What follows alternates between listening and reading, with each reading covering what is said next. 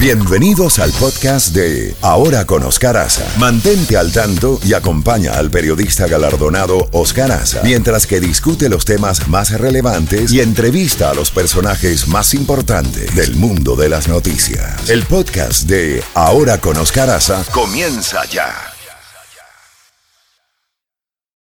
Contacto directo con Jacobo Goldstein. Bueno, Jacobo, buenos días. Mañana llena de noticias. Eh, comenzó la reunión de la OTAN. En estos momentos estábamos viendo la entrada de los diferentes jefes de Estado eh, y ministros eh, en Bruselas.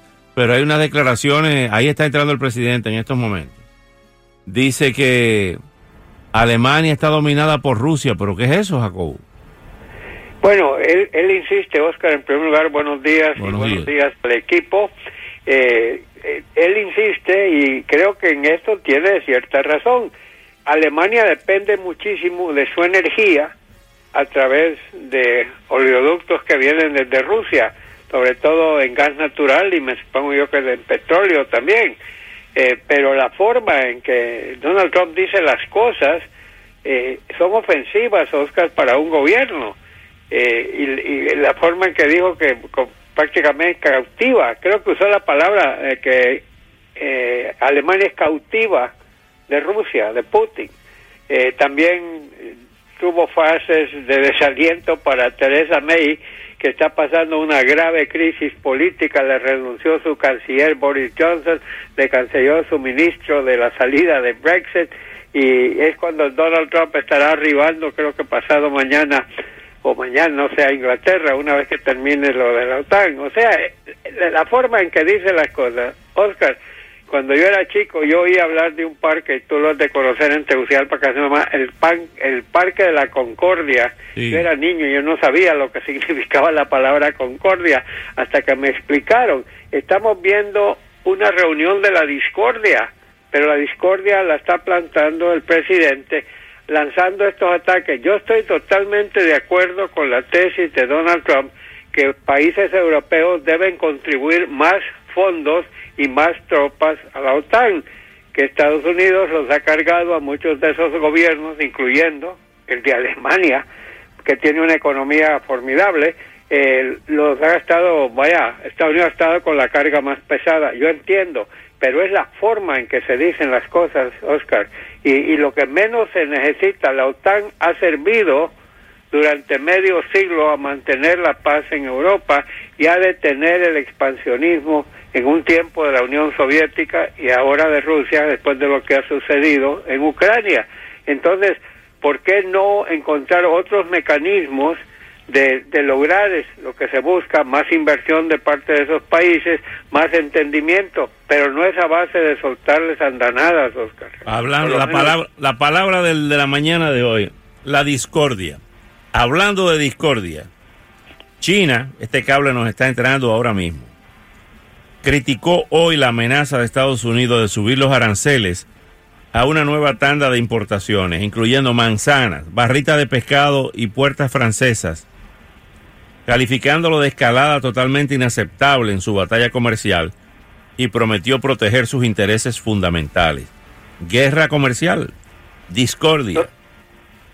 Esa es la palabra. Estamos hablando, ya, se, ya, ya Estados Unidos había aplicado 34 mil millones de dólares de aumento de aranceles. China ni corta ni perezosa le contestó con lo mismo y le contestó en una forma bien planificada, escogiendo estados claves que Trump ganó en la campaña pasada y que le puede costar caro en las elecciones intermedias. Me refiero a países, estados en la parte media de los Estados Unidos que son principalmente dependientes de su agricultura, de su ganadería y, de productos lácteos y de muchas cosas que Rusia, perdón, que Estados Unidos le exporta a China. Eh, esto nuevamente volvemos a la forma en que ha sido manejada. Eh, se, le, eh, se ha convertido en una guerra. Recordemos una cosa que nadie menciona, Oscar. China es la dueña de la mayoría de la deuda pública de los Estados Unidos. ¿Qué pasa si China decide de dejar de comprar valores americanos o empieza a vender algunos que tiene? Va a haber un caos tremendo. O sea, esto esto tiene muchas consecuencias Y por otra parte, China ha sido un mediador eh, efectivo, yo diría hasta recientemente, eh, en el caso del desarme nuclear de Corea del Norte. O sea que muchas cosas al mismo tiempo. El, el presidente me da la impresión de que dispara primero y luego pregunta qué sucedió. Bueno, No, cuando, cuando se dispara primero hay consecuencias también. hoy se reúne la Comisión Permanente de la OEA para tratar, entre otros casos, el caso de Nicaragua, más de 300 muertos. Ortega dijo el sábado que no va a adelantar las elecciones, que se opone a los intentos golpistas, que no va a ceder el poder. Y es una situación muy, muy complicada. ¿A quién te recuerda esa frase que no va a ceder el poder? A Noriega, entre otros. Sí, y a nuestro amigo Maduro en Venezuela, ¿no? Ah, sí. Definitivamente. O sea, bueno, vamos a ver qué es lo que logra la OEA. La OEA lo único que puede hacer es aplicar sanciones. La Carta a Democrática. Un país de la OEA. Eh, recuerda tú lo que le hicieron a Honduras, Oscar, Sí. cuando, cuando lo de Zelaya. Sí. La sacaron de la OEA. Y, y no, y no siguieron ni tan siquiera los procedimientos. Honduras no pudo ni defenderse en esa reunión. O sea, ya han podido hacerlo antes, que lo hagan ahora. Pero, como te digo, hay, hay muchos intereses, muchos intereses de por medio, sea como sea, ya hemos visto lo que le ha pasado al pueblo venezolano, ya, ya estamos viendo lo que está pasando en Nicaragua. Yo creo que Honduras se salvó en, en aquella época de- del año 2009 de haber sido otra Venezuela. Digo, estamos estamos viviendo momentos muy muy dramáticos en nuestro continente, pero sí estamos viendo elecciones, Oscar, que están saliéndose de la línea de izquierda, llamémoslo así, tipo Chávez, la, la línea chavista, y estamos viendo como en varios países, Argentina, Brasil, estamos viendo eh, en Ecuador, estamos viendo elecciones que están cimentando y haciendo a un lado esas esas economías que suenan muy bonitas prometiendo la luna y luego llevan los países a la quiebra, pero mientras tanto se llevan de enfrente la democracia, la constitucionalidad, ganan por la vía constitucional y luego la convierten en una semidictadura. Otro lugar que estamos viendo las imágenes de pura candela, saqueos de negocios, incendios en medio de la calle es en Haití, en varias ciudades de Haití.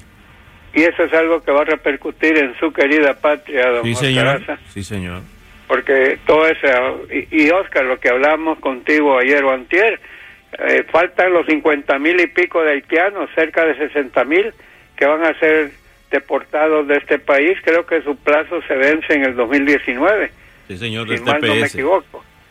¿Y, y qué va a hacer Haití con, con esa gente si no puede con la gente que tiene ahora? Qué horror. Vamos a hablar de cosas más agradables. ¿Vio el partido de ayer eh, entre, eh, entre Francia y, y Bélgica?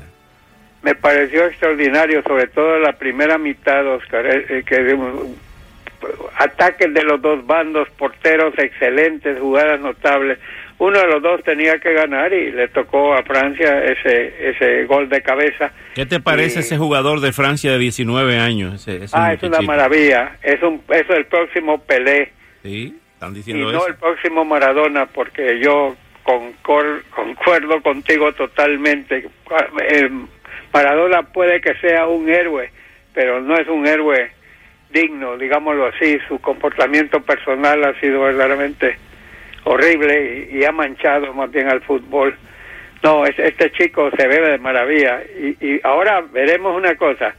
Ok, Francia buscará su segundo título mundial. Ganó en el año 1998 cuando la Copa Mundo se jugó en ese país. Ahora vamos a ver hoy, juega precisamente eh, Inglaterra contra Croacia. Inglaterra también solo ha ganado una Copa Mundo y también jugando en casa, 1966.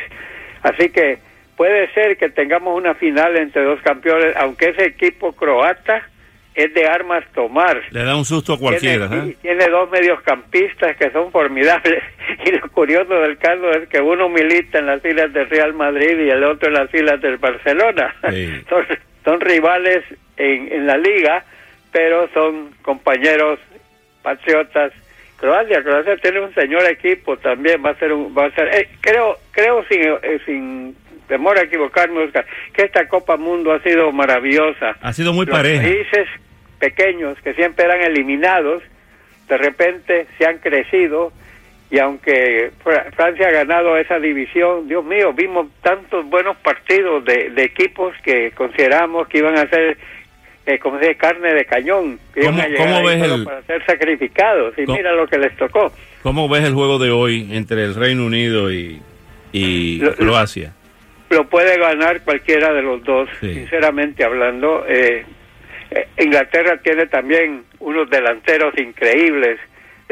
ha sido la Sabes que las estrellas grandes, eh, con excepción de Cristiano Ronaldo, que por cierto ya no va a estar con el Real Madrid. ¿eh? Óyeme, ayer estábamos hablando de eso. Ayer la comunidad de Madrid le dio una despedida con frases de cariño, con frases de estímulo.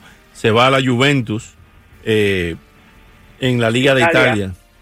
Me parece muy, me parece muy lindo porque sí ha sido un factor enorme en el Real Madrid y él tendrá sus razones por las cuales se ha decidido ir al fútbol italiano. Estoy seguro, estoy seguro que eh, Real Madrid le pagaba muy bien. No sé si todo es por dinero, Oscar. No. Porque el Juventus puede que le pague unos cuantos millones. Parece que no es el dinero, parece que tuvo diferencias con el dueño del Real Madrid, que tiene un ego. El dueño del Real Madrid ha tenido diferencias con todo mundo. Eh, el dueño del Real, Madrid, parece que... estar contemplando quizás un cambio de mando bueno, eh, el dueño del Real Madrid, por rumores, dicen que tiene un ego.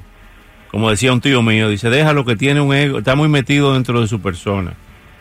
Y entonces tiene un ego olímpico. Eh, sí, se cree el dueño de la plaza y, Dios en tierra, ¿no? Bueno, sea como sea, le deseo mucha suerte a, a Cristiano Ronaldo en el fútbol italiano eh, vamos a ver qué pasa con Neymar. Siguen fuertes los rumores que Neymar podría ir al Real Madrid. Real Madrid. Y bueno, sea como sea, eh, eh, volvemos al tema que tú abordaste también ayer, Oscar, que es el tema de Beckham. Este es el momento. Yo sigo diciendo que no hay que desaprovechar este momento y de una vez por todas sellar qué es lo que se va a hacer. No que sí, que ya teníamos negociado esto, pero creemos que este es mejor. Ya es hora de echar a andar la cosa. El equipo no tiene nombre, no tiene uniforme. digo, no existe más que en la mente del señor Beckham y de la familia más, que ahora está muy metida en esto. Ya, adelante Miami, la ciudad, pónganse de acuerdo este, esta es una gran oportunidad de convertir a Miami en una capital de fútbol, soccer. La mayoría de los latinos de este país les gusta el soccer, lo siguen apoyando, lo vemos. Y, Miami cada vez que vienen buenos equipos se llenan los estadios, a reventar los estadios, llenan el estadio. Totalmente. Entonces ya basta de tanta indecisión y veremos y que la comisión, vamos, atrévanse a hacer algo que le ayude a la ciudad. Así es, Jacobo. Bueno, Jacobo, mañana le seguimos. Ah, Oscar, fue un placer haber estado contigo anoche. Y para nosotros también. Dos distinguidos abogados, me dejaste ahí en Cuche. Tú sabes lo que es Cuche en, en jacobismos. Cuche es cuando estás eh, jugando billares y tu y tu la bola queda totalmente bloqueada, no tiene para dónde salir, eso eso es quedar cuche. tiene la palabra francesa couché. Sí. Bueno, eh, usted nunca queda cuche porque usted es una figura brillante. Un abrazo a todo el equipo. Jeffy, te quiere Luis, fatigable y don Oscar. Y gracias a ese público tan grande que tenemos, que tú no tienes idea algún día te voy a pasear por las calles de Boca Ratón para que veas el público que tiene. Un abrazo, Jacobo. Hasta mañana. Igualmente, saludos. Ah, saludos. Seguimos aquí con la colección privada. Oye esta.